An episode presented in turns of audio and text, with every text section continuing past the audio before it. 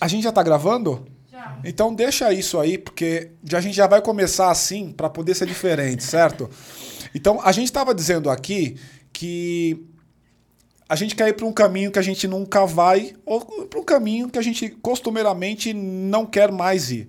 Então eu queria já de cara te agradecer pela tua participação e presença. Obrigado pelo teu tempo, por vir até aqui. E hoje eu estou aqui com Isabela Mate. Ela é uma baita de uma empreendedora em ambiente digital. No auge dos seus 23 anos, vocês vão ouvir bastante da história dela. Tudo que ela faz, a primeira coisa que ela pensa é no ambiente digital. Tudo bem, Isa? Tudo bem, e você? Eu queria te ouvir já, assim, de cara. Conta pra nós, o que você tem feito hoje aí? Então, é, eu acho muito legal, primeiramente, muito obrigada pelo convite, gente. É lindo aqui o cenário, a recepção. Comi uns 15 pães de queijo, tô muito bem. Tô forrada, tá, tá muito legal. Fome tá a gente não passa. Tá sendo ótimo pra mim. É, mas eu queria agradecer aí o convite. É, o podcast é muito legal. Acho que a gente pode exatamente isso, ir por outro caminho. Total. E descobrir, às vezes, coisas novas. Eu adoro isso, né? Eu acho que o podcast tem tudo a ver, vida louca. Uhum. A gente, às vezes, leva por um caminho diferente. Total. É, então, hoje em dia, eu tenho 23 anos, eu sou mãe de dois, eu tenho um filhinho que é o Léo, meu primogênito, e tem a Maia. E hum, hoje em dia eu sou uma empreendedora em série, sei lá, eu gosto de empreender. Uhum. Então, eu a gente vai voltar lá no começo, como que tudo isso começou, mas hoje em dia eu tenho uma marca de roupas, é, que é um negócio digital, sempre foi 100% digital. É um e-commerce? Um e-commerce, que é o que eu tenho há 11 anos. Uhum. Eu tenho é, uma escola digital que tem vários cursos dentro. Eu não falo que é um curso porque tem vários cursos. Uhum. Então eu prefiro chamar de escola como se tivesse vários e, cursos. E você ensina o que lá? Eu ensino é, como se posicionar no meio digital para você conseguir não só vender mais, mas ter liberdade. Então, liberdade de escolha, liberdade geográfica. E aí lá tem vários cursos. Tem curso para quem tem e-commerce, curso para quem é influenciadora, que no caso eu sou também, uhum. curso para quem presta serviço, quem é gestor de tráfego, copywriter. Tem várias profissões do digital que você consegue se profissionalizar ali. Todos eu... você dá o curso ou você eu traz pessoas para te ajudar? Trago pessoas também, porque eu acho que assim, eu tenho é, a experiência, a bagagem prática de alguns ramos. Então, o ramo do e-commerce, porra, 11 anos ali tem uma história. É, prestação de serviço, no caso, a prestação de serviço minha é através do curso, porque eu tenho aulas semanais, tem todo acompanhamento. Mas eu ainda acho que tem pessoas que vivem muito mais essa prestação de serviço. Ah, uma micropigmentadora, uma é, manicure, é outra bagagem. E sou influenciadora Esse é teu público? também. Esse é teu público, na verdade? Cara, tem, tem 5 mil mulheres, então Caraca, é mulheres. muita gente. É, eu falo mulheres porque tem dois homens lá perdidos, um e outro. Então, entendeu? É pra homens também, só que, pô, eu chamo elas de rainhas. Então eu acho que o cara fica meio.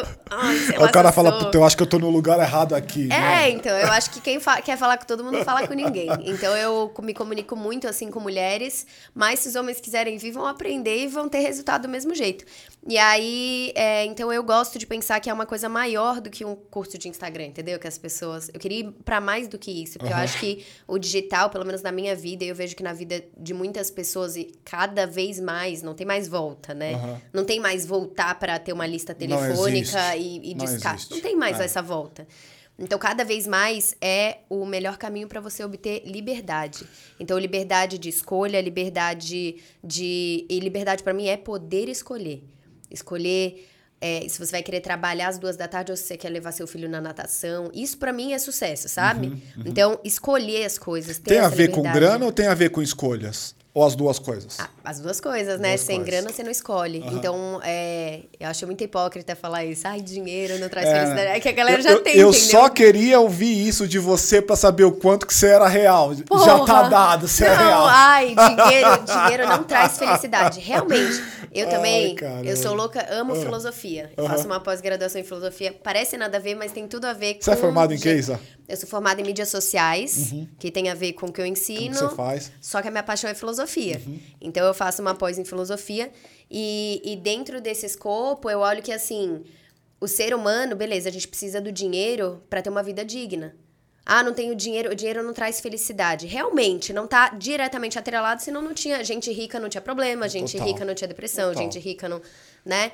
Mas Porra, você falar que é melhor você estar tá passando fome e ah. estar feliz com a sua família. Não, ele te abre tá... portas, né? inegavelmente ele te abre portas. Eu acho que a, a, sua, a sua tradução de poder de escolha, eu acho que é a melhor. É o ideal. Acho que é a melhor. Porque eu acho que assim. Porque quando você não tem nada, você não tem escolha, cara. A escolha Exato. não lhe é dada, você tem que correr. É. é. mais ou menos assim, ó. Você já ouviu falar de burnout do cara que é que trabalha na zona leste, ele sai pegando o ônibus para ir porque ele tem que dar, dar sustento para a família dele? Dificilmente você vai ver esse caso ainda. Não estou dizendo que não existe.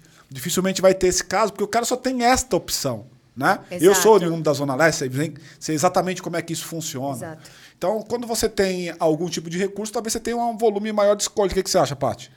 Acho isso, isso aí mesmo. Não, obrigada.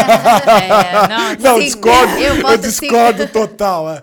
Puta é, merda que você tá falando, ó, cara. O Wagner deu liberdade de eu entrar várias vezes. Isa, Pode entrar, eu adoro você tá? também. Pode, ser, também te dou. Nem é meu podcast, também te dou liberdade. E, bom, vamos lá. Só pros lembretes. O Wagner esqueceu de dar um presente. Não esqueci, né? eu quis fazer diferente. A gente nem fez a abertura. Eu só vou fazer isso no final, porque ela me ah. provocou e eu aceitei a provocação. Vai ser só no final. Tá. E só falar que a Dani, que trabalha aqui com a gente, é ah. sua fã desde os 14 anos. Então, assim, tem Eu vi, na hora que eu cheguei, ela falou: Eu te sigo, eu te acompanho. Eu falei: Oi, Dani. Ai, Mas enfim, Deus, eu só entrei pra, pra, falar nesse momento. Só pra falar isso, só pra falar isso mesmo. Me enturmar boa, aqui. Boa, boa, boa, boa, boa, boa. E aí, então aí você tava me falando dessa coisa, assim, da, o poder da escolha ou não, o dinheiro ou não. Então, porque para mim, o dinheiro ele te dá poder de escolha também. Só que eu acho que é uma coisa muito mais da mentalidade, do quanto você é educado de autoconhecimento você estabelecer limites para você não virar escravo do dinheiro também. Total. Escravo do trabalho. Escravo uhum. dessa noção de sucesso que você acha que é o que você precisa. Uhum. Tem, um, tem uma, uma, história, talvez você já tenha ouvido, porque todo empreendedor já ouviu essa história, é. meu pai que me contou. Manda aí. É, que é de um pescador. Você conhece a história do pescador? Não sei, não sei. Talvez, talvez, talvez. conheça. É. Enfim, tinha um pescador e estava pescando numa ilha suave lá, pescando no barquinho dele. E aí chegou o empresário. Uhum. Aí o empresário chegou para ele e falou assim: Cara, você tá aí pescando, essa ilha é linda, a ilha é paradisíaca, por que, que você não constrói um hotel aqui? Aí ele fala: Ah, por que não? Por que, que eu vou construir um hotel? Eu não sei construir um hotel. Ele, não, faz o seguinte: constrói um hotel, aí você vai ganhar muito dinheiro, porque as pessoas vão querer vir aqui, vai movimentar, aí você consegue construir outro hotel, fazer muito dinheiro, e aí você consegue se aposentar, pescar tranquilo. Aí ele olha pro empresário e fala: Então, mas eu já tô pescando. Então, isso para mim traz assim, a noção de sucesso para cada pessoa, ela é relativa, Total. às vezes pro cara é pescar Total. e ficar tranquilo e vocês E não tem certo e errado, né? Não tem certo e errado aí, é escolha. Exato. É aquilo que é melhor para você, né? Me fala um pouco da tua origem assim. Você é oriunda de uma família que já tinha uma certa grana estruturada, você é oriunda de uma família que, que teve que ralar mais. Me fala um pouco da tua origem. Então, meus pais, eu vim numa realidade diferente dos meus pais por causa do que eles fizeram na vida deles, né? tá. O meu pai tem uma história muito legal. Uhum. É legal de contar, não para ele ter vivido, né? Uhum. Mas é uma história que eu conto que é muito legal e ele se fudeu. Mas enfim, ele tem, ele tem uma, uma história, ele é lá do Rio de Janeiro, e ele tinha uma condição de vida ok, assim, tal, morava numa casinha de vila, tinha uma vida ok. E aí o pai dele morreu com 34 anos. Caraca. E morreu sem aviso prévio, indo numa mesa de cirurgia, avisou só minha avó, ela nem sabia o que que era, achou que era uma cirurgia simples, pô, Quantos morreu. Anos ele tinha? 34. E o, meu pai tinha 7. 7. Meu pai tinha 7 anos. E na hora que ele morreu, deu aquele shift 360 na vida. Minha avó, naquela época, eu gosto muito de bater na tecla da liberdade para as mulheres hoje em dia, que para mim não existe tempo melhor para as mulheres do que hoje, que uhum. a gente está vivendo. Então, naquela época, quando minha avó casou, ela não pôde estudar, ser mais letrada do que o marido. Ou ela casava com o cara que ela gostava, ou ela ia fazer uma faculdade, que o sonho dela era fazer faculdade de filosofia. Olha que é. engraçado. Então, ou ela fazia faculdade, ou ela casava com um cara. Ela não podia ser formada e ter faculdade e querer casar com um cara que não tinha nem ensino médio, sabe? Tinha uma escolha. Então, aí minha avó ficou lá com três filhos, que era meu pai, o, meu, meu, o irmão dele mais novo e a irmã mais velha. Três filhos, escadinha, pequenininhos, com um monte de dívida, sem estudo. E aí minha avó teve que, assim, ralar mesmo para criar os três junto com a minha bisavó, né? Que era mãe do, do meu avô que faleceu. E tiveram que ralar e meu pai foi para um pé de comunidade no Rio. E aí começou uma vida muito difícil pro meu pai. Então, com 14 anos, ele entrou numa escola técnica, escolheu estar nessa escola técnica para poder. Escolheu não, né? Teve que estar na escola técnica para poder trabalhar, para conseguir ganhar o dinheiro. Aí pegava seis ônibus por dia, ia sozinho, com 14 anos de idade. Com 15 sofreu um traumatismo craniano, quase morreu. Cara, era, foi puxada assim para ele. Uhum. E o meu pai sempre teve a mentalidade de eu quero ser rico. Eu quero ser rico porque eu não quero passar pelas coisas que eu, que eu tive que passar. Eu quero dar estabilidade para minha família que eu não tive. Enfim, tinha toda essa coisa na cabeça dele. Ele fez PUC no Rio de Janeiro, que é uma faculdade particular, não sei Sim. se vocês sabem. Uhum. Então ele tinha que. Ele trabalhava, ele me conta, né? A faculdade começava às quatro. E o trabalho dele ia até às cinco. Então, a primeira aula, ele nunca foi na primeira aula. Então, ele trabalhava e vendia tudo que ele podia. Isso faz sentido na mentalidade empreendedora, tá, gente? Não tô contando uma história do nada. Mas é, ele vendia tudo que ele podia para conseguir pagar a faculdade. Então ele vendia paçoca, vendia roupa de mulher, vendia é, o que desse para vender, ele vendia. Na faculdade, abria lá a bolsa e vendia. Ele falava, eu não tinha, eu não tinha tempo e nem dinheiro para ter vergonha. Tipo, eu abria e trabalhava. Para mim, trabalho era honesto. Aí tem várias histórias lá de cara que zoava ele. Teve um cara que foi zoar ele, que ele tava vendendo roupa de mulher. Uhum. E ele era bonitinho, meu pai. Uhum. Então as meninas ficavam, ai, eu queria comprar com você. Aí tá vendendo roupa de mulher, o cara foi é. zoar ele. Ele falou, não, faz seguinte. Já que você quer ficar me zoando aqui, ó, tá o carnê, que ele falou que era carnê da faculdade. Tá o carnê aqui, dá pro seu pai pagar. Você talvez nem sabe. Se ele pagar o meu, eu paro de, eu paro de vender, não seja por isso. Enfim, então ele tem uma história muito difícil. É um cara que é, foi é, trabalhou em empresa a vida inteira. E minha mãe, ela é a gêniazinha, assim. Minha mãe, ela pulou dois anos na escola. Ela também não tinha uma vida de esbanjar, mas ela tinha uma condição melhor do que meu pai ali. Uhum. Meu pai estava pior na situação. Do, também do Rio de Janeiro? Também do Rio. E com 19 anos, minha mãe passou num concurso e foi para Brasília. Então, ela... Eles ficaram lá um tempo separados e começaram a vida em Brasília, que foi onde eu nasci. Eu fiquei em Brasília até os 9, 10 anos, depois que eu vim para São Paulo. Então, uhum. é, eles tiveram uma vida muito difícil, assim. Ah, primeira apartamentinho, é, era um alugado que eles se matavam para pagar. Eles tinham um colchão e uma TV de tubo. Chegou em Brasília. A TV de tubo que eles ganharam, minha mãe foi colocar na parede, o meu pai queimou a TV. Queimou. Aí eles tinham um colchão, uhum. fim. Então tem uma história muito legal e eles vieram numa situação difícil, uhum. muito difícil mesmo. E eu já nasci numa outra situação um pouco melhor. Então, uma família de classe média, a gente viajava uma vez por ano, tinha uma, uma situação mais legal. E meu pai foi crescendo na empresa. Ele foi um cara que ficou 25 anos numa empresa, depois foi para outra.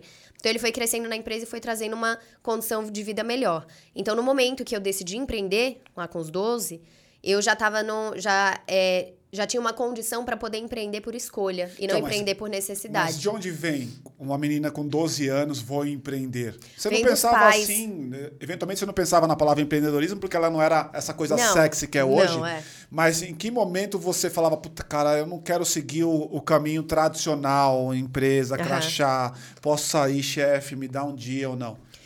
Os pais. Uhum. Então, da mentalidade, eu contei a história, né? A mentalidade. Meu pai, por ter essa história, Desde que eu sou muito nova, eu ouvia meu pai falar: dinheiro traz segurança, o dinheiro te traz liberdade, é, eu não quero passar necessidade. Desde pequena, pequena, assim, cinco anos de idade, eu ouvia isso.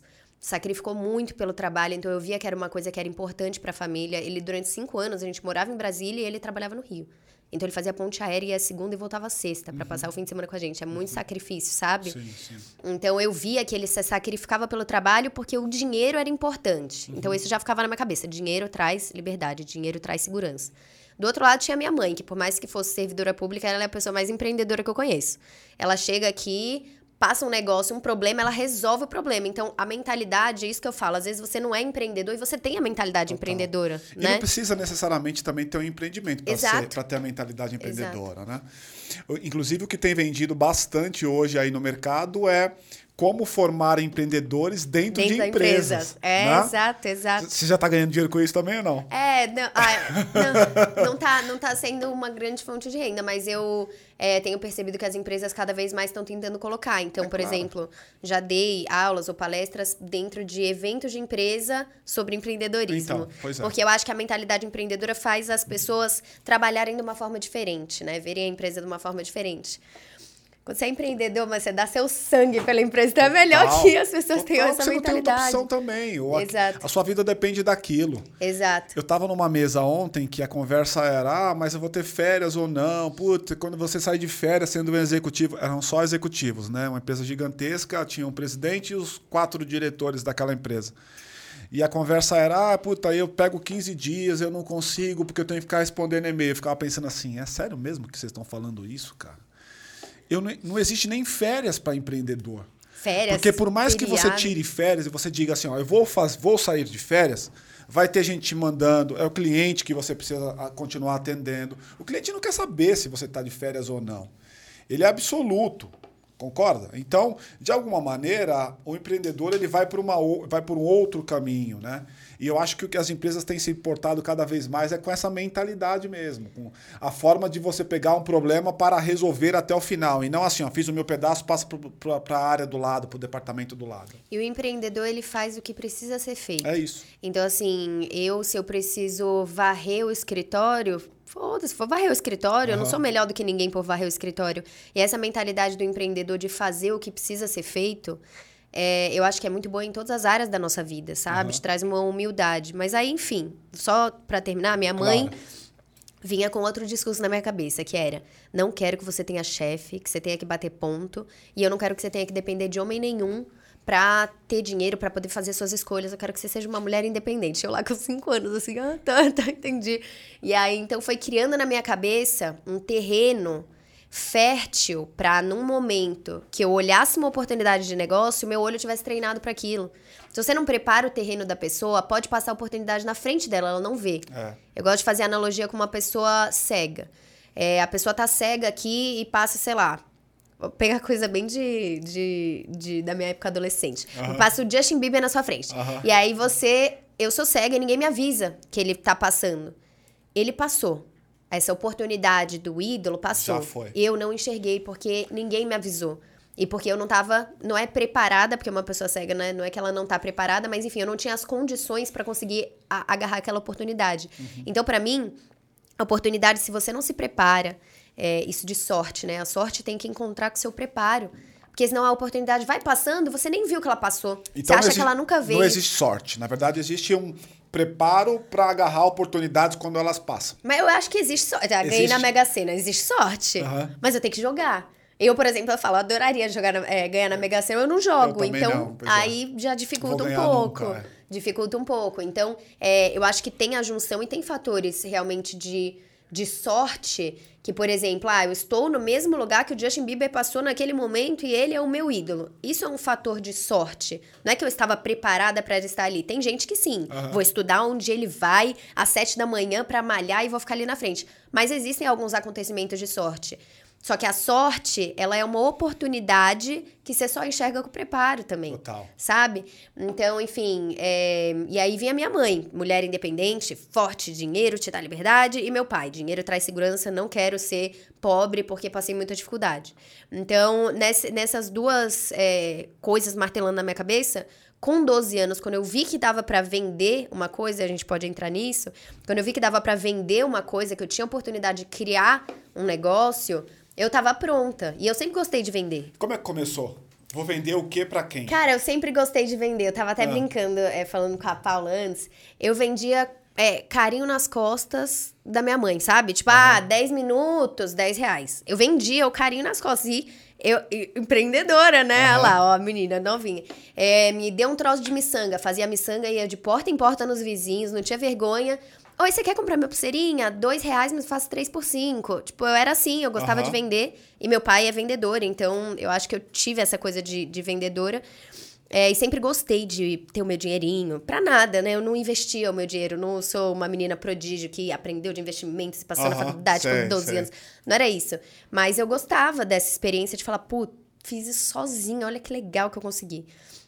Com 12 anos, eu me mudei para São Paulo e em, em Brasília eu era parecia uma, eu parecia a Tainá assim, eu tipo eu só subia em árvore, comia fruta, a manga do pé. Do nada vem para São Paulo.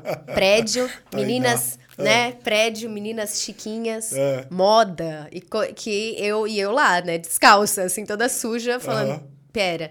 E aí quando eu vim para São Paulo, é, comecei E naquela idade, 11, 12, 13, na adolescência, você só quer pertencer, né? Não importa o que você tenha que fazer, você quer pertencer a algum grupo. Então, as coisas são muito maiores, tudo dói muito mais, tudo é muito mais exacerbado ali na adolescência. Eu até eu tenho sotaque forte. Eu tinha mais, porque, pô, tô há muito tempo em São Paulo, então eu já tenho um pouquinho de São Paulo. São paulês, né? Mas eu tinha o R muito puxado em Brasília. Você já foi? Conhece Já alguém? tive, sim. Brasília é, porra, velho, É. sim, que massa. Né? Então eu tinha esse sotaque. Cheguei em São Paulo, aí na primeira semana eu cheguei pro meu pai, pai, abre a porta pra mim. E meu pai é carioca, da Aham. gema, né? Ele, abre a porta. Porta. É porta, Isabela. E na, na, na. Então eu queria pertencer. E aí eu comecei a fazer, atrás do trabalho da minha mãe, no tribunal, fica ali na Paulista, tinha uma portinha de costureira, sabe aquelas que faz bainha, Sei, barra e tal? Sei, sei. E aí, Serviços. é, e aí como eu queria ter umas roupinhas legais pra ir numa festinha, pra ir num shopping e, e coisa e tal na escola, festinha do prédio, essas coisas que acontecem ali, eu ia com a minha mãe no Bom Retiro, no Brás, que tem aqui em São Paulo, pegava retalho de tecido, que você consegue comprar tanto o metro do tecido quanto os retalhos são mais baratos.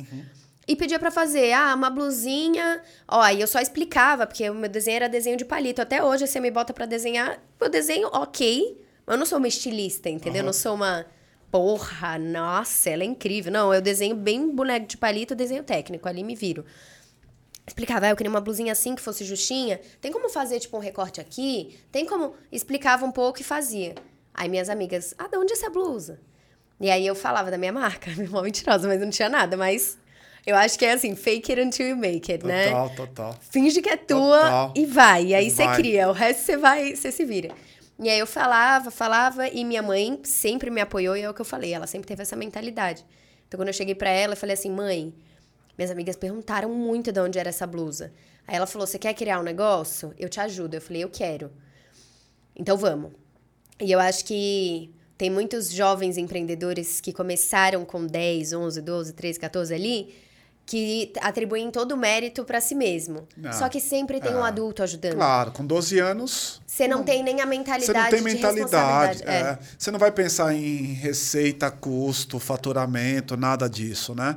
O teu e-commerce naquela época era 100% de peças produzidas ou desenhadas ou idealizadas por você? Então, o... eu nem tinha e-commerce nessa É. época. Nessa época eu fiz, aí ela falou, eu te ajudo.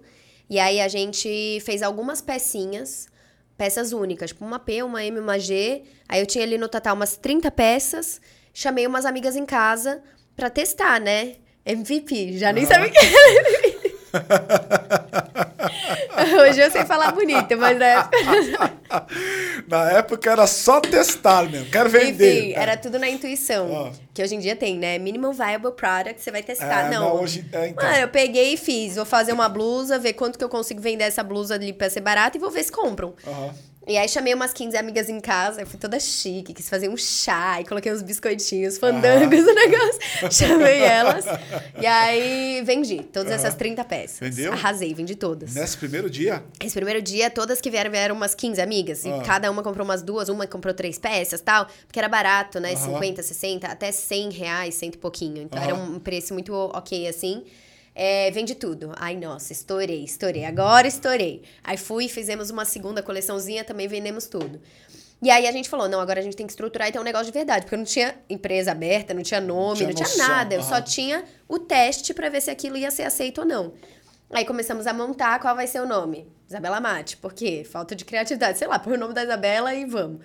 Então, é, não teve tanto estudo que hoje eu falo para as pessoas, teria me adiantado muito se eu tivesse o conhecimento que eu tenho hoje Total. quando eu comecei. Total. É, mas eu fui fazendo as paradas na intuição e A- tentando. a- a- nessa equação sua, a mentoria faz sentido? Do Por que? exemplo, eu você acha que você alguém teria, você teria a- ala- a- alavancado mais? muito rápido. aham. Muito mais rápido Muito se mais. tivesse, por exemplo, um homem, um mentor, uma Muito mentora mais. na época? Muito mais, com certeza. Uhum. Com certeza. Eu acho muito válido. Eu acho que educação de quem viveu e de quem é, na prática sentiu aquilo. Já passou por aquilo? Cara, isso aí é inestimável o valor, Ah. sabe? Hoje em dia eu tenho contato com pessoas que são ídolos, eram ídolos e hoje em dia são amigos, assim, que eu admiro demais. E você fala, quanto vale você conversar com uma pessoa que passou por tudo isso? Total. Quanto vale você ter esse contato, sabe? Então, eu acho que ajudaria muito, porque você não sabe no começo. Você vai indo. E quando você faz tudo sozinha, imagina, era eu e minha mãe, aí meu pai ajudava, mas trabalhava fora, meu irmão ajudava também no começo, aí depois foi por outro caminho.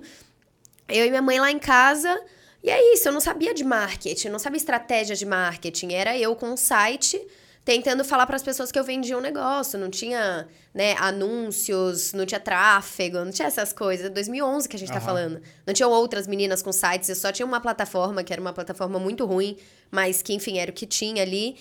É, imagina se eu pudesse ter cortado o caminho é, com alguém que entende do que você pode cortar de caminho para te ajudar ali. Te dando qual é esse caminho, Puta, né? Te dando muito. dicas e tal, né? Uhum. E você sabe que eu acho que o ato de você ter colocado o teu nome no e-commerce na época, acho que foi uma puta sacada, mesmo não foi. sendo proposital. É porque muito, eu era, eu era parece minha muito mais refinado do que uma não sei o que modas. Mas é. Posso falar? Ah. Isso eu acho interessante. Como vocês têm muito empre... muitos empreendedores aqui, é, é uma uma faca de dois gumes, sabe? É. Tem um lado bom e tem um lado ruim. O lado bom é o quê? Durante muitos anos, esse negócio foi 100% atrelado à minha imagem. Até hoje, ele é atrelado à minha imagem. Meu nome, meu rosto. Isso é bom ou ruim? As fotos tiradas. É bom e ruim. Tá. É bom porque, enquanto eu era 100% meu público ali, Pô, eu era menina de 13 anos que queria ir pra festinha. Eu vendia para as meninas de 13 anos que queriam ir pra festinha. Muito fácil pensar no produto, muito fácil a comunicação. Era só eu vestir. E eu era toda. Eu parecia mais velha do que eu pareço hoje. Eu tinha cabelão, usava salto. Hoje em dia eu pareço uma, uma garotinha. Mas, enfim. É, e eu era, assim, eu fui descobrir depois, que eu sofri muito bullying na escola por trabalhar, inclusive. Mas depois que passou, eu descobri que tinham grupos nas escolas para falar sobre mim. Uhum. O que, que eu tava usando, ah, se é? eu tinha ido em algum lugar. Eu não sabia disso. Na época eu achava que eu era uma zoada porque eu trabalhava de um negócio. Uhum. O famoso bullying, né? bullying. né? Te, uhum. te causa todas essas inseguranças. Depois eu fui saber que eu era o máximo. Eu falei, puta, eu nem aproveitei, eu era o máximo. Eu rentabilizei isso. eu rentabilizei, ganhei muito dinheiro com ah, o negócio, é. mas eu podia ter sido muito Tem mais popular do que eu. Exato. Podia ter um posicionamento muito mais pois popular é, do que eu tive. É, uhum. Mas, enfim, não sabia, né?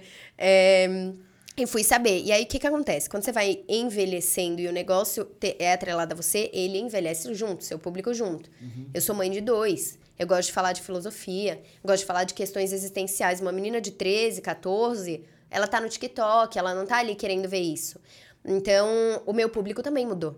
O meu público hoje não são meninas de 11 a 16. A gente até tem uma aba Teen, que eu tenho uma irmã de 13. Eu já coloco, todo mundo vai achar assim. Uhum. Mas tem uma irmã de 13 e ela entende daquele universo, mas não é a mesma coisa. Tá. Então eu converso muito bem com essas mulheres de 20 e pouco a 30 e pouco. Hoje porque... tá assim? Hoje Até tá 30 assim. E poucos. Até uns 30 e poucos, por quê? Porque como eu sou mãe de dois, tem muita menina de 20 que não é mãe, que ainda uhum. tá na balada, saindo, então umas mulheres de 30, 30 e pouco se identificam comigo Sim. por outros fatores, né? De uhum. ser mãe, de mãe, ser bem família. família tal. Uhum. Então, é bom e ruim. Por quê? Porque se você quer manter o público focado naquela faixa etária, você precisa fazer um trabalho muito bom de desassociação com a imagem principal da marca. Ou fazer essa associação não diretamente ligada. Moda é muito difícil porque é estilo que vai transitando com as épocas, sabe? Uhum. Eu acho que seria muito ridículo. Você acha, por exemplo, que uma nativosa da vida ela passa pela mesma situação? Mas a Nativosa, ela conseguiu fazer um trabalho de desassociação muito bom. Porque você vê que no perfil Male Male tem a, a Nativosa. É, o nome é NV, Exato. não é nem Nativosa. É, eu acho ela. Eu amo ela. Acho, e aí nós somos amigas assim do Instagram, aquelas, né? A gente só se conhece no Instagram. Mas eu admiro demais. Uma puta empreendedora, não, puta ela é mulher. É monstra, ela é monstra. E ela é muito legal, muito. Só quem não gosta dela é quem não, não acompanha. Mas ela é muito legal. E é uma mulher, assim que fez esse trabalho de desassociação muito bem feito, que você vê lá que são influenciadoras, e querendo ou não, ela vende uma roupa de mulher. Então, ela vai ser uma mulher para sempre, entendeu? Então, as roupas dela que trazem essa pegada de alfaiataria e coisa e tal, você usa com 50, 40, com 20, depende, é um estilo.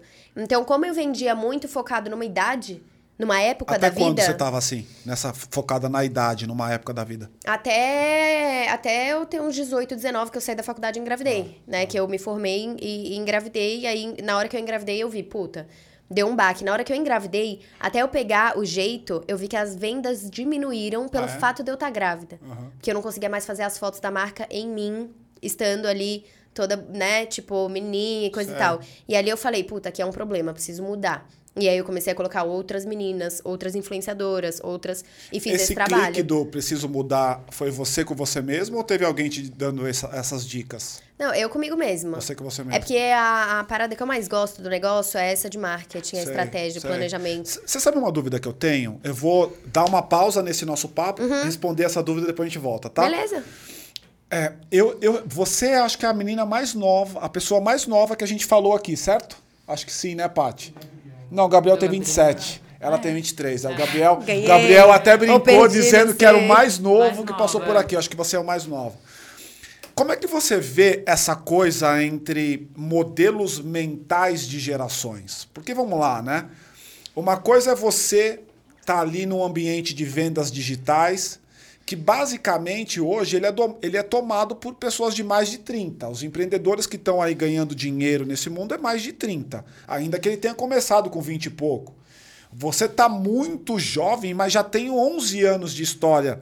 Como é que você vê a diferença de mindset desses dois públicos? O cara que é um pouco mais velho, a mulher que é um pouco mais velha, para uma menina de 20, 22. Esse pessoal de 20, 22, famoso geração Z, eles trazem outros componentes que a outra antiga, a, a geração anterior não traz? Como é que você vê essa dualidade de gerações? Eu acho que assim, a geração que tá vindo, tanto a minha quanto as mais novas, Que é a elas são. É. Tanto a minha eu tô ali entre millennial e geração Z. Quando teve Você aquela coisa. que ano? 98. Então você é Z. É, só que eu não sou Z, entendeu? tipo, eu sou Z, mas aí eu vou ver e falo, não sou Não sou isso, Z, né? entendeu? Mas aí eu vejo milênio, eu também não sou. Eu tô, sei lá o que eu sou, eu tô ali no meio. É, mas enfim, sou Z pela definição. Aham. é, mas então a minha irmã é Z. Então na minha cabeça não faz sentido, eu não tô na mesma geração que ela. Saquei, saquei. Eu acho que as gerações elas estão acelerando muito mais por causa da, da tecnologia. Eu acho que a mentalidade de cada geração tá vindo muito diferente. Sim. Uma curiosidade muito que eu tenho é como serão os filósofos que nasceram no digital. Você Não, imagina? Caraca, maluco, cara. Muito louco. Vai ser, ser louco. outra noção de E- e você sabe- existência E mesmo. você sabe qual é a minha, a minha pergunta? Ela está embasada num- numa, num- numa afirmação. Eu estava num evento agora, recentemente em Nova York, que é um evento de varejo, NRF. E lá falou bastante das novas gerações, o que está por vir, tendências e tal. Nesse evento, teve um cara que falou o seguinte: ó, em 2030, 50% da população mundial vai ser geração Z e Alpha. Alpha é logo depois da Z, que nasceu de 2010 para cá. É o pessoal que tem o quê? 12, 11 anos Pra agora. sempre vão ter 12, né? Caraca! Então, pare e pensa nessa afirmação. Se daqui a só oito anos, 50% da população mundial vai estar dentro desse público, cara, que é o público que nasce no ambiente totalmente digital, e eu sou uma empresa tradicional que não estou olhando para o ambiente digital, logo daqui a 10 ou 8 anos, a minha chance de não estar brincando de ganhar dinheiro aí é muito grande. Exato. É um pouco dessa pergunta que eu tô trazendo para você aqui. Então, e aí, é, eu concordo exatamente com o que você falou. Pra mim, a maior diferença das gerações é a resistência às mudanças. Então, por exemplo, eu olho a minha geração. Eu já sou muito me- menos resistente às mudanças do que minha mãe, por exemplo. Total, você nasceu Quando a gente vai mudança, falar, quando a gente vai falar de, mas eu ainda vi nascer o iPhone, sabe? Eu ainda vi nascer o celular. Eu ainda, quando era criança, era videocassete. Tipo, eu ainda vivi um pouquinho disso. Eu ainda tenho memórias disso. É, Eu, eu tinha um computador em casa depois, quando eu era um pouco mais velha. Então, não era aquela coisa, não tinha Netflix, entendeu? A, a gente viu isso, a gente ia na Block- Blockbuster, por exemplo. Minha irmã não, minha irmã era iPad já quando ela tinha um ano de idade. Então, é, é diferente. Minha mãe, ela já é mais resistente às mudanças. Minha mãe, tadinha, mas a geração da minha mãe.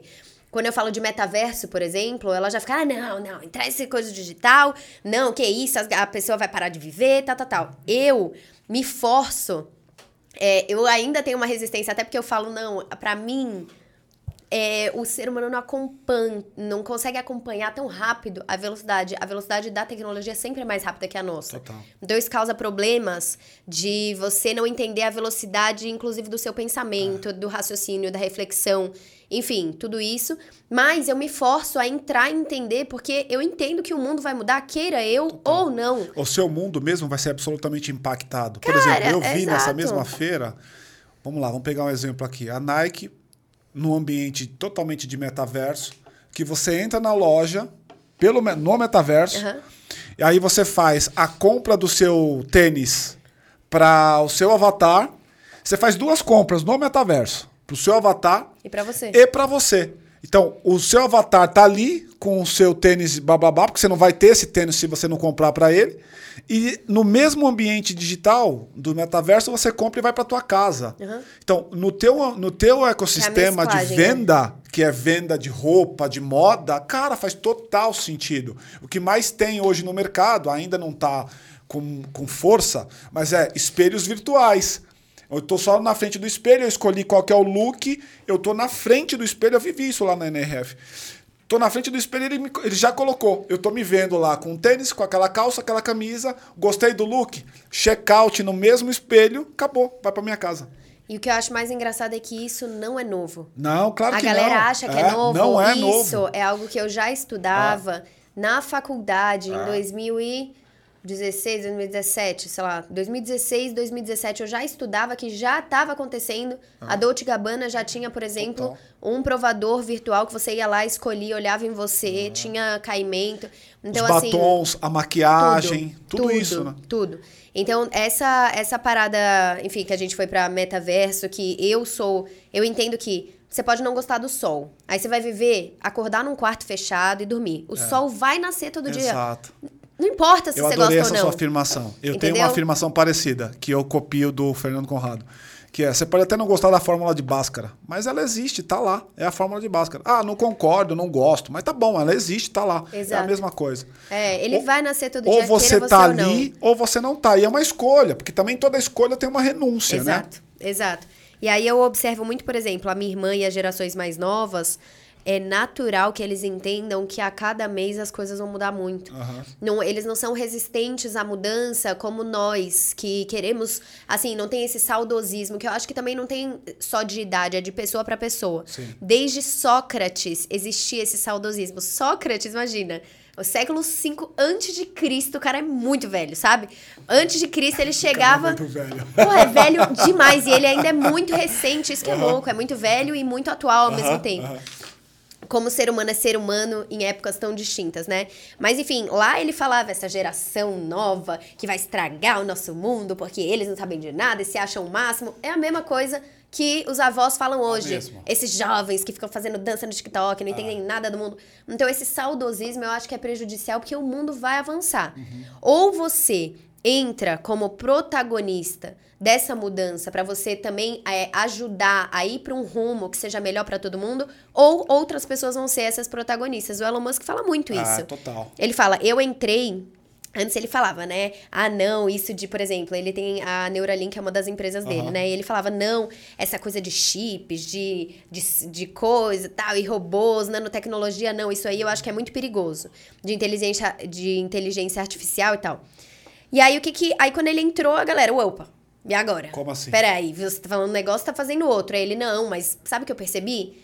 Que vai acontecer do mesmo jeito.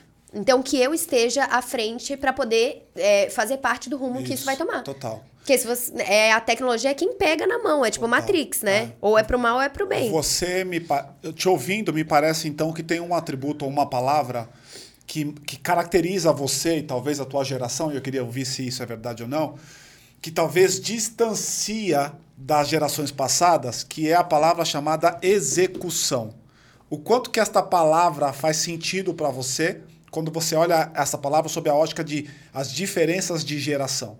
Porque na geração passada, a gente ficava 35 meses fazendo o business plan das coisas, e quando a gente chegava no, no, no 15, a gente falava assim: caramba, será? Aí voltava, até chegar no 35, falava assim: puta, tá pronto. Aí quando tivesse, quando tava pronto, já não estava mais pronto, porque estava obsoleto. É. Execução, como é que você vê?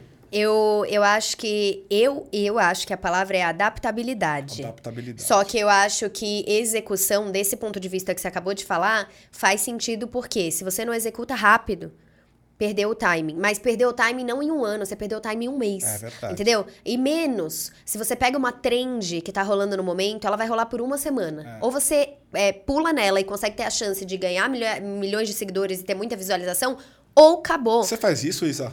O assunto, ah, eu faço de vez em quando porque eu acho que é importante pra aumentar o alcance. Mas eu acho que não cria um fundamento sólido. Isso. Então eu Tem- sou tem- muito tem mais. que ter a ver com você, né, mulher? Eu sou Tem muito ver- mais, eu sou Ah. muito mais de construir bases sólidas, porque eu falo coisas mais, mais assim, mais complexas. Eu não, né, eu, eu para mim ganhar dinheiro e construir plano de carreira, eu tenho uma mentalidade que eu consigo me ver com 40, com 50.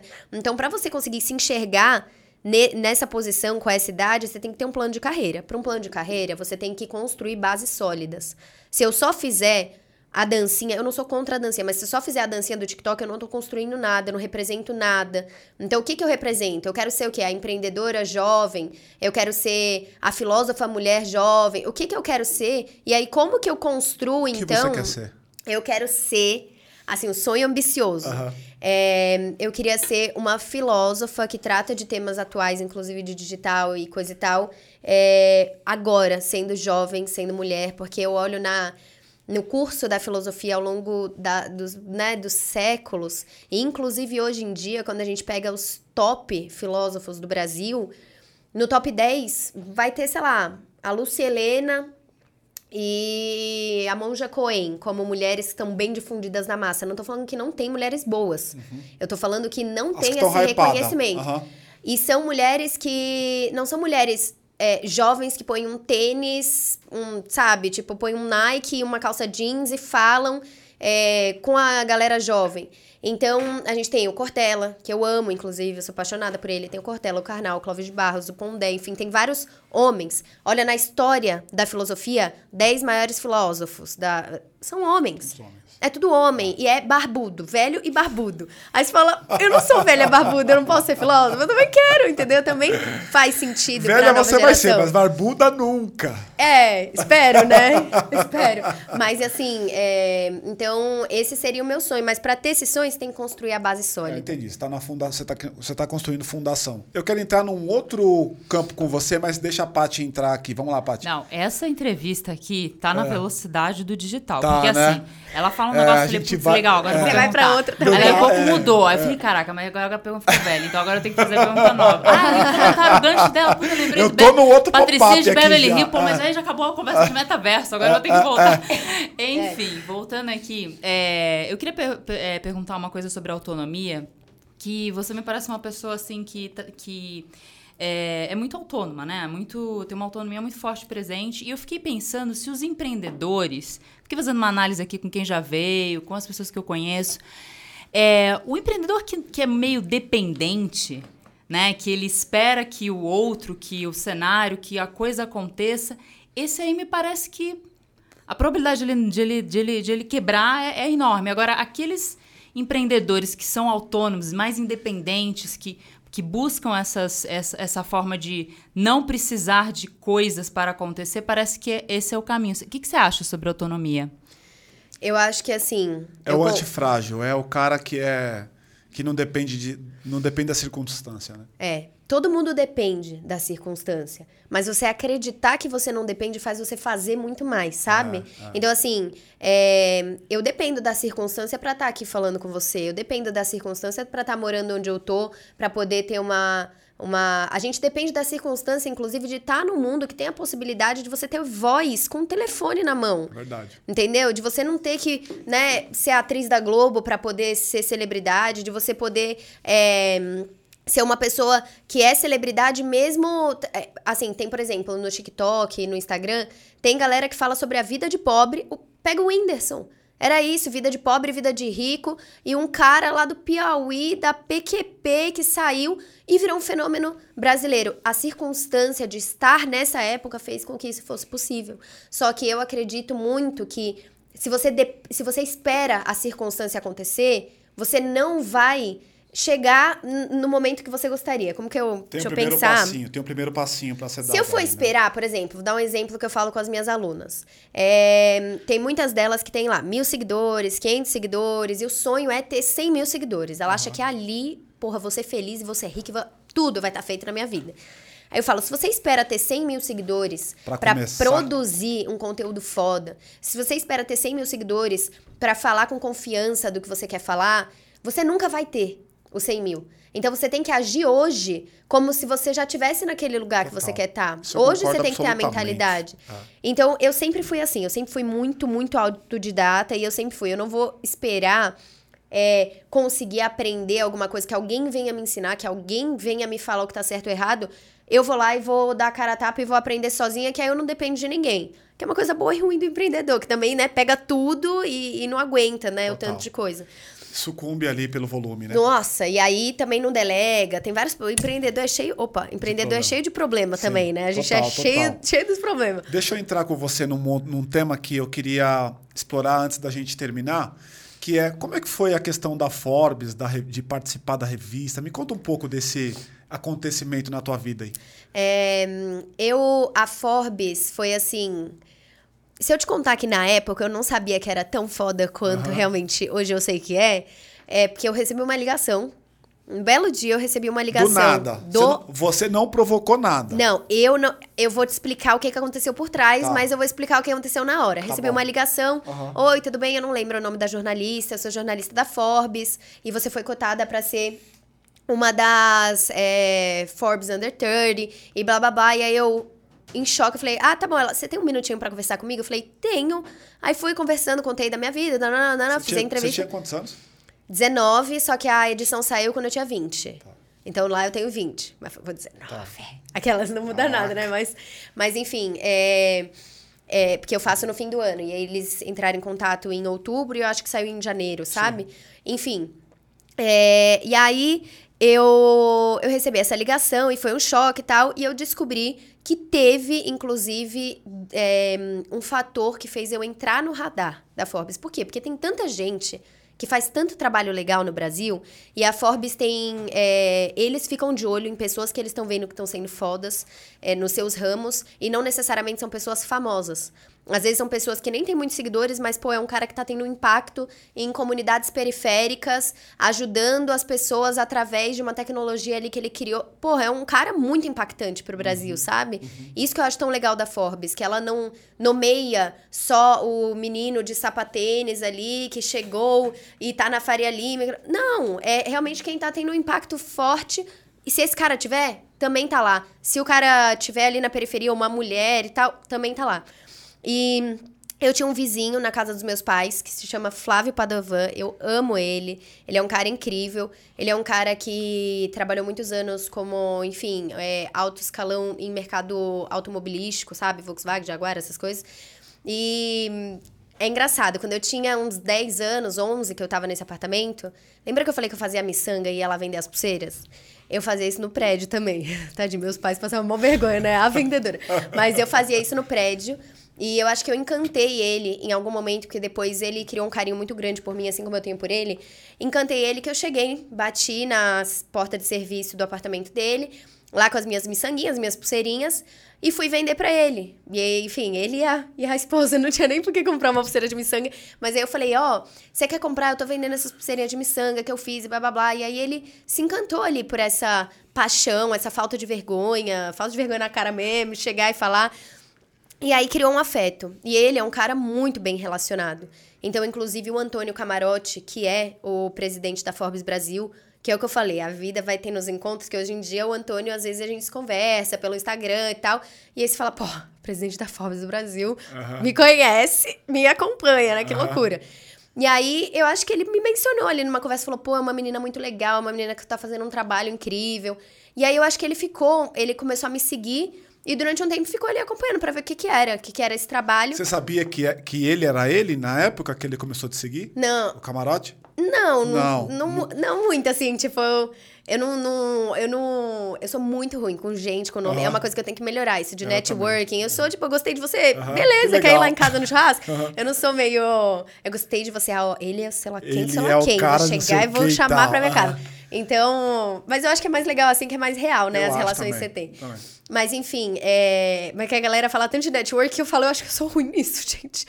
Mas tudo dá certo. Aí, enfim, fiquei no radar dele ali e eu acho que ele falou, ó, fiquem de olho, vocês da edição, fiquem de olho. Tanto que passaram algumas edi- edições, não foi que me chamaram logo em seguida. Tipo, não foi troca de favores, foi Aham. tipo, fica de olho. Essa menina eu acho que conversa com o público jovem, pô, empreendedora desde os 12, é legal. E aí rolou esse, esse, esse convite. Então, pra mim, foi uma grande honra de ser reconhecida. Porque eu não.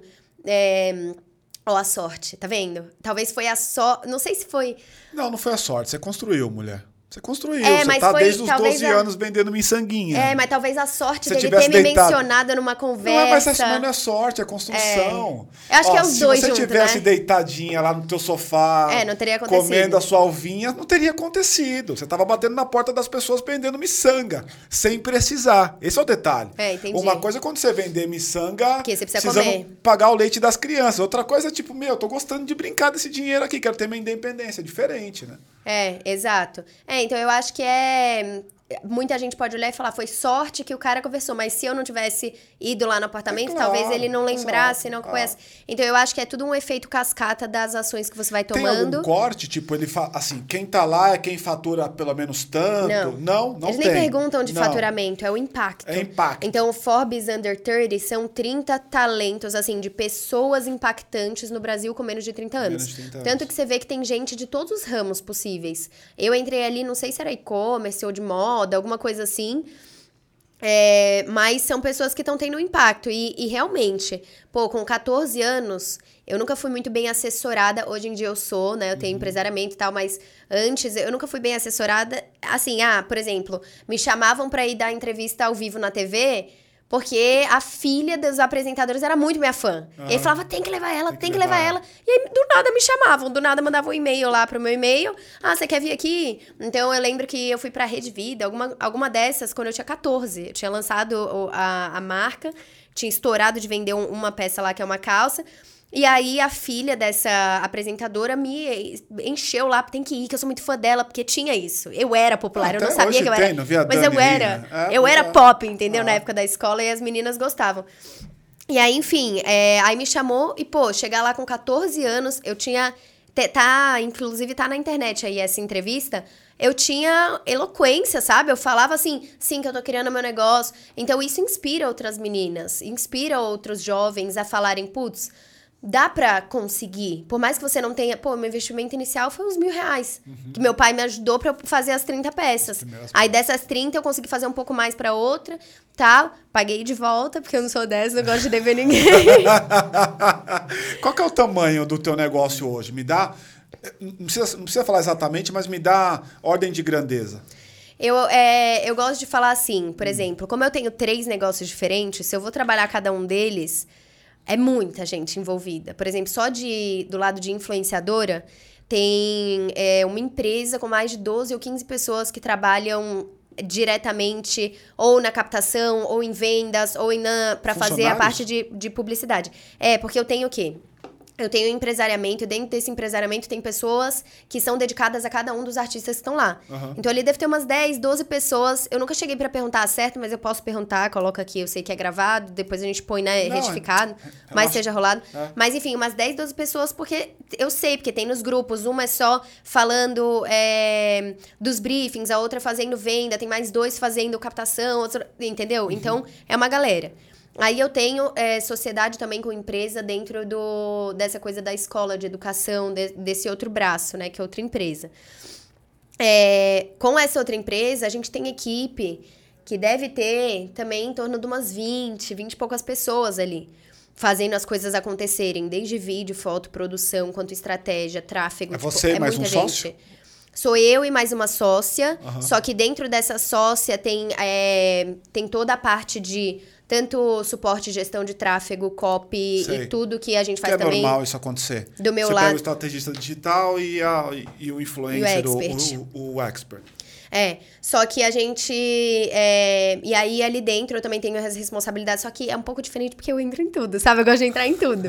É a cabeça da empreendedora. Aham. Não, peraí, deixa eu ver essa estratégia montar com você. Ah, não, esse- vamos pensar isso junto. E então. se, se a gente for por aquele caminho? É, então eu gosto de opinar em tudo, então Tá. tô em tudo também. Tem também a parte de produção audiovisual, pô, quando a gente vai fazer a live, é uma equipe zaça de pessoas trabalhando. Então, Quando você coloca uma live lá, quantas pessoas entram? Quantas pessoas estão ali de penduradas? lançamento, É. puta, depende. O último lançamento era umas 4 mil pessoas que ficavam. Caraca. É, mas gente. aí você vai aumentando o investimento, né? A- a- o que a gente quer, não sei se vai rolar, mas o que a gente quer pro próximo lançamento é em torno de umas de 7 a 10 mil pessoas Que legal. ao vivo. E, enfim, a gente vai trabalhando para isso, melhorando essa captação, né? Tráfego é um, é um outro business, É, assim, é, total. outra brisa. As pessoas acham que é fazer um curso e Não, falar, tem um claro que curso. não, é. Não, é tráfego pra caralho, Pra é caralho. estratégia, é muita Dinheiro, coisa. mu- Muito dinheiro também colocado em investimentos, né? Muito. E o e-commerce? Você estava falando dos três. E aí o e-commerce, o e-commerce, é, a gente tem muita gente indireta. Indireta que eu digo que não tá lá sentado no escritório trabalhando. A gente tem umas quatro pessoas que ficam sentadas trabalhando, né? Que são do dia a dia. E, e a gente tem indiretas. Porque, por exemplo, se eu fosse uma empresa de fabricação própria e pegasse as costureiras, o corte, a costura, o corte, a costura, a controle de qualidade, toda essa, essa parte que rola, seriam mais de 40 pessoas, 45 pessoas. Só que como é terceirizado, eu não considero funcionário meu. Não, tá é certo. que eu pago, mas eu pago, eu pago por serviço, tá entendeu? Aham. Então, assim, indiretamente, deve ter por, por aí umas 45, 50 pessoas, mais ou menos, até porque tem a parte da, é, da modelagem, tem, enfim, a parte de, de, de um monte de coisa que tá envolvida, mas a gente deixa o negócio, o core do negócio, mais enxuto possível. Eu não, eu, não, eu não tenho essa tara de falar, gente, olha, Tenho meu, meu escritório... 350. Deus, É. que livre. Porque o pior pra O- mim o é seu gestão. pensamento tá muito correto. Pra mim é deixa o mínimo de pessoas Ah, o que vão mínimo. conhecer o negócio Menos aqui, é mais, fazer rolar é. e vai terceirizando conforme a necessidade, Menos entendeu? É mais, você não vai carregar uma estrutura de custo gigantesca. É, no- depois no você já bolo. entra, você já entra menos quanto Já no mês, entra né? devendo, exato, já entra Exato. devendo. E essa estrutura toda dessas três coisas te faz o quê? Sete, oito dígitos, como é que é? Ah, por aí. O quê? Mês, ano? Não, pode ser ano. É, mês. Mês é foda, né? Oito dígitos por mês, aquelas. Eu queria. Inclusive, tó, mil reais. Tó, cem Tá mil. tá, Foda-se. tá, tá, tá, 20 tá. mil pra você também, que eu gostei de você. Não, mas eu acho que eu seria assim, Deus não dá asa cobra. Que eu ia ser, puta, eu gostei de você, mano. 20 conto aqui. Aqui, Faça o Pix. É. Mas enfim. Mas Tem um- enfim. Tem uma é, coisa que eu, que eu queria só falar que Ah. eu reparei que ela, ela foi a única convidada que ficou mó tempão com o celular grudada, né? Então você tava sentadinha, depois você pôs na coxa, depois você tirou, agora colocou ali. Aham. E eu achei muito curioso isso, eu queria saber a sua relação.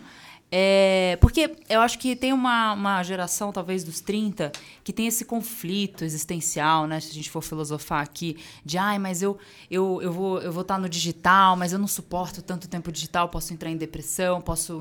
esse negócio de audiência. E aí ele volta e quer pro mundo físico, aí fala, não, mas eu preciso do digital também pro meu negócio. Ele Fica aquele mesmo conflito sabota, é. não sabe o que acontece.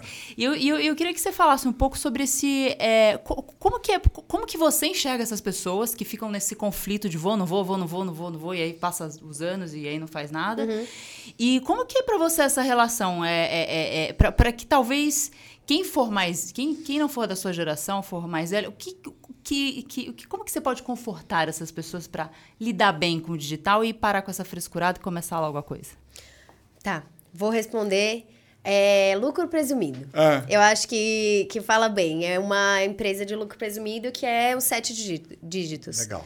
Né? Uma Show. merda que você paga muito imposto, mas é, gostaria de. Você tem 23 anos, cara. Mas tá... é uma empresa boa, é sete dígitos todo mês, né? Múltiplo sete. Uhum. Queria caminhar para os oito, mas eu queria ter sanidade mental, pintar, ficar com os meus filhos.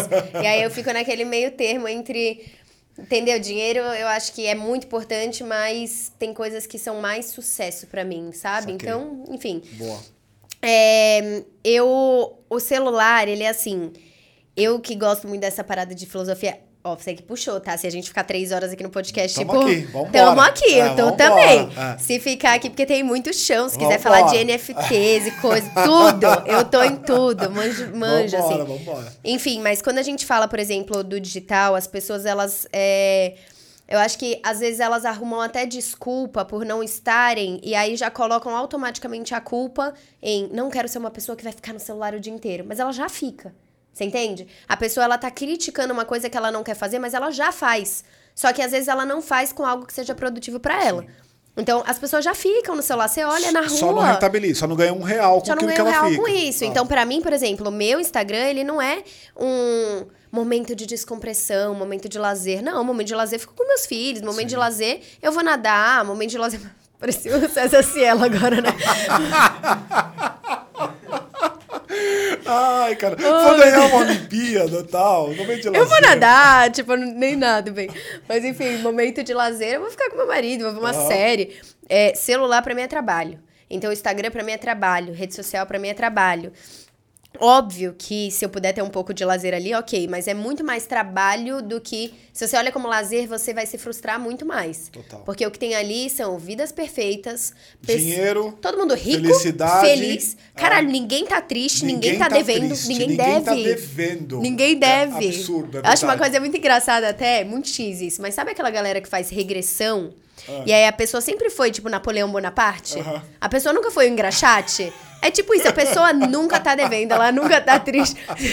Muito verdade. É muito isso. Aí eu fiz a regressão e eu, é. eu era Cleópatra. São todos muito competentes, todos são muito felizes muito. e muito bem sucedidos sempre. Muito. É. E aí, enfim, é... então nessa, nessa cabeça, é, as pessoas elas têm essa relação com o digital que é, como eu não sei eu prefiro criticar e falar que eu quero ser assim do que assumir que eu não sei e que eu preciso melhorar. Uhum. Na minha cabeça é mais isso. Então, por exemplo, é, você vê uma pessoa mais velha que não consegue mexer, não consegue entender como que você vê uma, uma tendência rolando. Qual é a importância de uma tendência. Ou quando a gente vai falar de NFT, a pessoa não sabe nem que que, que é isso? Que é? Ou fala, metaverso é Facebook, metaverso. Ah. Eles falam, não, o Facebook tá atrasado ah. no metaverso. Ah. Eles não estão ah, entendendo. Ah. Não é isso. E não é o metaverso, são Total. os metaversos, entendeu? Total. Enfim, quando você fala isso, a pessoa fala, ah, não, eu não gosto disso, isso aí é coisa de dessa geração jovem, eu acho nada a ver, todo mundo vai ficar robotizado.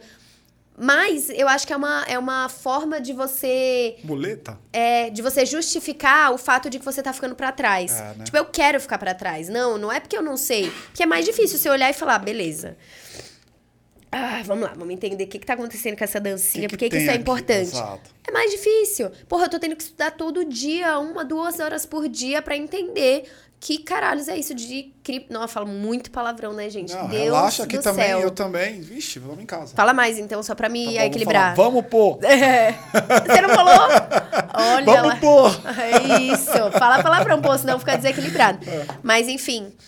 É, eu acho que, por exemplo, eu tô estudando uma, duas horas por dia porque eu sei que eu já tô pra trás. Eu tenho que, pelo menos, acompanhar as coisas que estão acontecendo. Quem não tá pra trás é quem comprou Bitcoin a 30 centavos, uhum, entendeu? Total. Agora falar de Bitcoin, agora que é. todo mundo fala de cripto, porra, agora já tá grande, já entendeu? Foi, é. Agora não é mais, não, você não é mais pioneiro, você é só uma pessoa tentando acompanhar o ritmo. E assumir isso é difícil. É difícil pro ego você assumir que você é, deixou passar um pouco e do tempo. E aí é mais fácil ridicularizar quem tá, Exato. tá, né? Exato. Então, por exemplo, eu imagino que você não sei se com seus no auge dos seus 23 anos passou por isso, mas, por exemplo, você pega uma pessoa mais velha que ela começa a brincar nessa coisa de redes sociais, ela tem que entrar naquilo que é o ritmo normal nas redes sociais.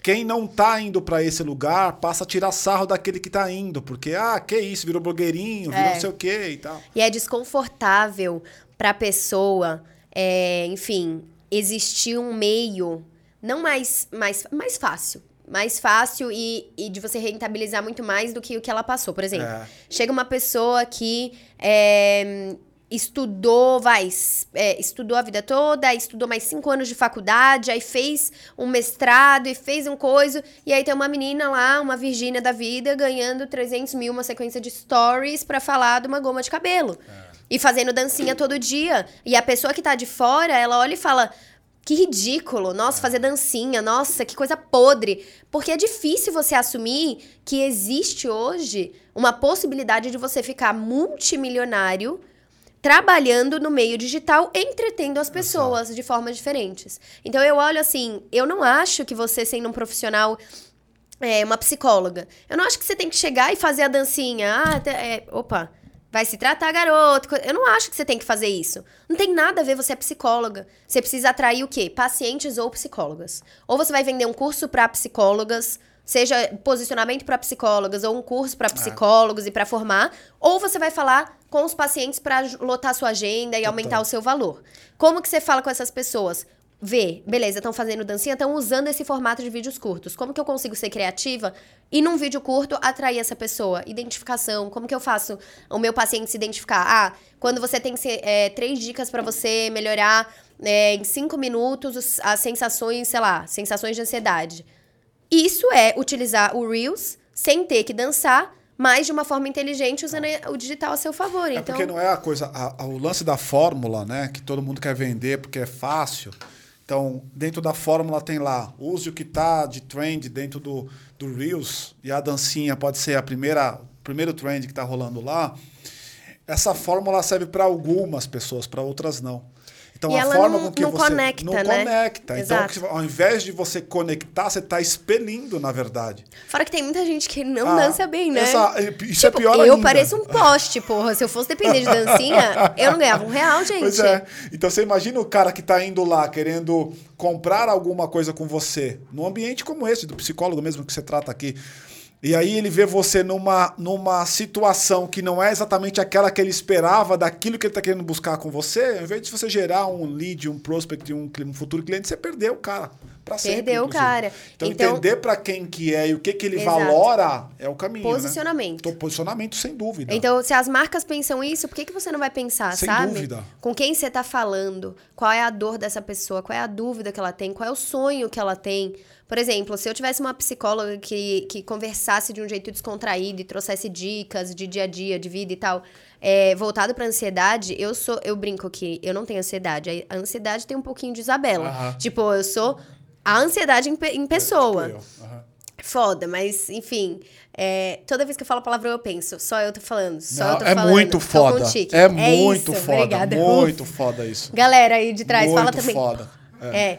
Mas enfim, é, eu achei que você era mó vida louca, que ia falar vários palavrões. Olha, de verdade, assim, ó, ao longo da jornada aqui, eu comecei no nível, tipo, nível creu do palavrão. Ah, tá. É, lá no começão. Aí, ao longo da jornada, o nível creu, nível 5 do creu. Não sei nem se você sabe o que é isso, porque eu acho que é tão sei, antigo que você não lembra. Sei.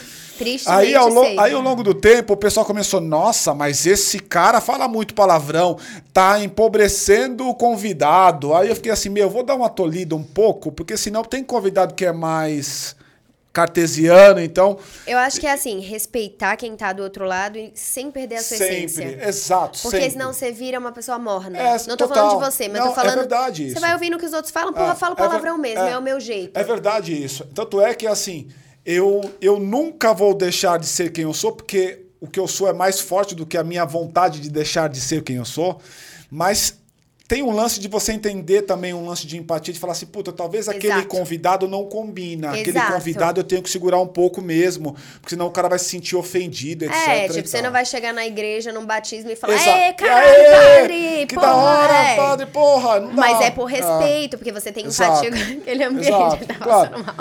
Porra, é, não, imagina, do caralho, pastor, puta, do caralho, pastor. Caralho, amei, é. aí o louvor, dá. É, Mas, enfim, é por respeito à pessoa do outro lado. É Mas claro. eu acho que é manter você que tá no seu ambiente. É.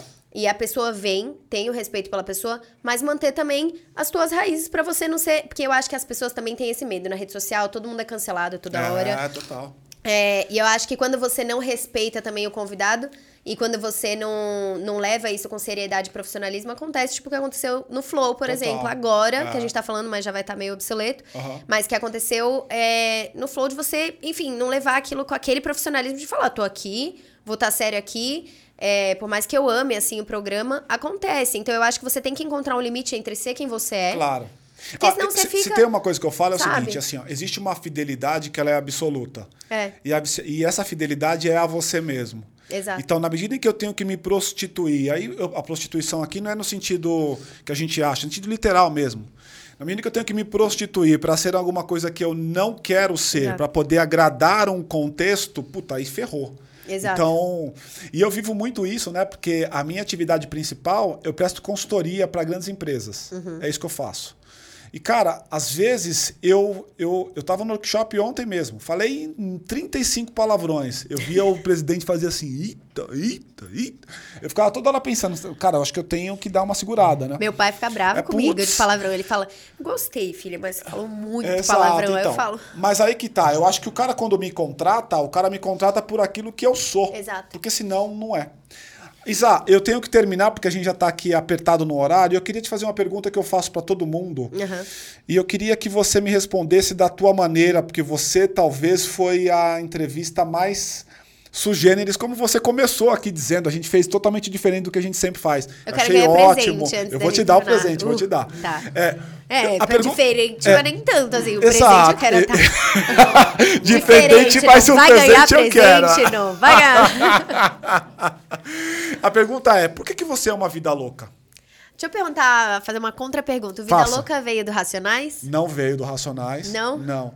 O Vida Louca veio dos altos e baixos da que é a montanha russa do empreendedorismo. É. Empreendedorismo é assim, ó, tem uma hora que você tá bem pra caralho e esse bem pra caralho te dá grana, te dá posição, te dá tudo. E tem um outro momento logo na sequência que você tá na merda.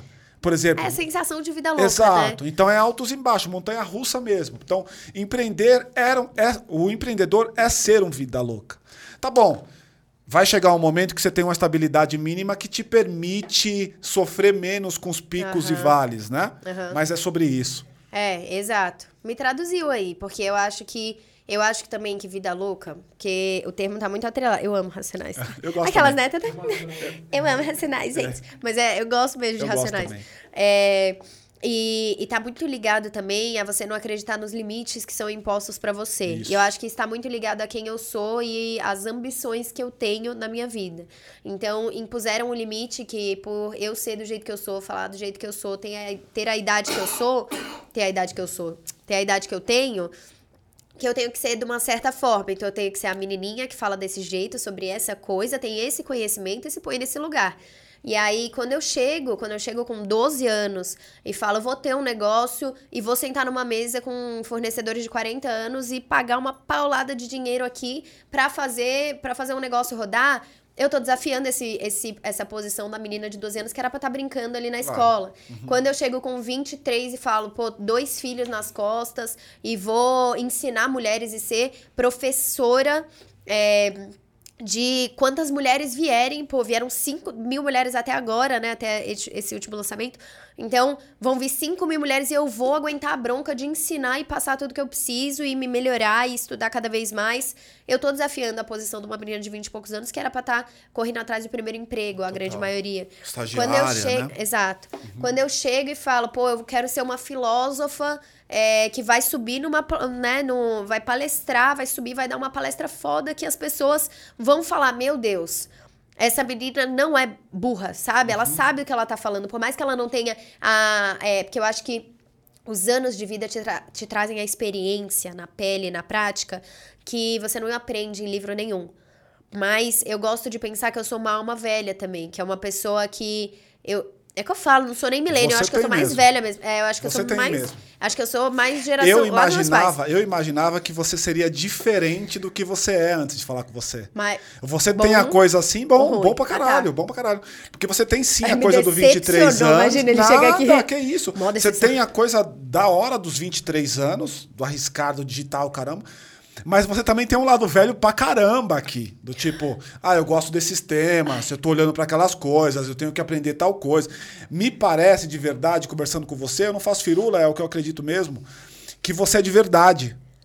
Isso é bacana. Ainda Porque bem. tem gente que não é, cara. É. Tem gente que não é. tem, gente que, já chega aqui com tudo pronto. Vou tudo falar perfeito, isso, que aí vão exato. achar aí isso. você percebe assim, você ficou tipo três horas conversando com alguém, pode ser no você podcast ou pode ser na sabe vida. que a pessoa é. E aí, puta, você fala assim, cara, alguma coisa não encaixa, parece É. que é um, é um negócio meio fake, E a sabe? pessoa se contradiz, ela mesma se Exato, contradiz isso acontece bastante também, então... É, então. É, é, e aí quando você é do jeito que você é, às vezes vai ter gente que vai falar, nossa, essa menina fala muito palavrão. É. Nossa, mas é isso, vai ter um monte de gente É, também que vai se sorry. identificar. Então, eu acho que eu não acredito muito nesses limites que as pessoas colocam em cima de mim. E eu, eu tenho, assim, a, a coragem, a cara de falar, eu vou tentar desafiar isso do jeito que eu conseguir, com as condições que eu tenho. Claro. Então, é, eu sei que tem gente que tem menos. Opa, pera. Eu tô. Tá gelado aqui, gente. É. Eu sei que tem gente que tem menos condições pra fazer as coisas, mas eu acho que o mais importante é você fazer o melhor. É, Cortella, fala isso. Faça o teu melhor nas condições que você tem, até você ter condições pra fazer melhor ainda. É. Então, na minha mentalidade, por exemplo, é, nada é melhor pra mim do que eu saber que eu tô dando o meu melhor nessas condições que eu tenho hoje. Claro. Se amanhã eu tiver condições pra ter mais funcionários, pra ter mais conhecimento, aí eu vou fazer melhor ainda. Mas eu vou fazer o meu melhor e eu dou a cara a tapa, enfim, eu quero desafiar E por isso esse você é uma vida quo. louca. Vida louca. E, Vida e agora louca. eu vou te entregar o presente. Aqui em agradecimento à tua participação em presença. Obrigado mesmo, tá? Ai, muito obrigada. sucesso a você aí, tua família, etc. Muito bacana. Foi muito bacana esse papo aqui. Amei, foi muito bem tratada. Gente, é muito legal aqui. Briguem com ele aí pra ele fazer vocês virem aqui um dia que é muito legal. Muito bacana, assim. E eu queria te convidar, enquanto ela tá Ai, abrindo ganhei! aqui. Olha lá, esse é um laranjinha. Amei, amei. Eu queria te convidar, enquanto ela tá aqui abrindo, mexendo no presente, a divide esse conteúdo com a tua rede. Ô, Isa, vamos fazer diferente? Chama o pessoal para dividir o conteúdo com a, nossa, com a sua rede aí. Tá, peraí, deixa eu pôr aqui. Ó, gente, queria falar pra vocês, primeiro agradecer de vocês estarem aqui, vocês que estão até o fim, e falar que pra um podcast crescer, principalmente um podcast que não tá buscando polêmica, não tá buscando corte, tá buscando só. É, tá buscando realmente ensinar alguma coisa, mostrar uma história, contar de uma forma real, precisa da sua ajuda pra compartilhar com outras pessoas. Então eu espero que a gente consiga ajudar você de alguma forma, que consiga clarear a sua mente. É, queria muito agradecer o convite, foi uma honra estar aqui. E se você puder compartilhar com outras pessoas, comentar aqui o que, que você achou, se inscrever, eu sou treinada É já, aí, mas já se sei, inscrever, pô, curtir o vídeo. Eu vi tuas coisas, eu sei que você é, né? O pedido não é à toa. Exato. Então, se vocês puderem, vai ser muito legal. Espero, não me xinguem. Fala to- só assim, amei, nossa, o melhor, tal. Comenta bem assim aqui, pra eles verem. É, e é isso, muito obrigada. Co- Como você finaliza? Você tem? É isso, é assim, ó. Muito obrigado pela sua participação e presença e tchau. Ah, direto e reto. Reto. E é isso, muito obrigada pela sua presença. E tchau. tchau. Isso, obrigado, Muito tá? bom, é um obrigado, prazer. Obrigado, obrigado. Obrigada, gente. Show Vocês de bola. arrasaram. Muito legal. Não, ela chegou me quebrando, cara. Não, quero, quero fazer diferente, vamos fazer diferente. Eu falei, puta, então vamos fazer diferente. Nossa, fiquei com uma vontade de responder. Porque você não comeu?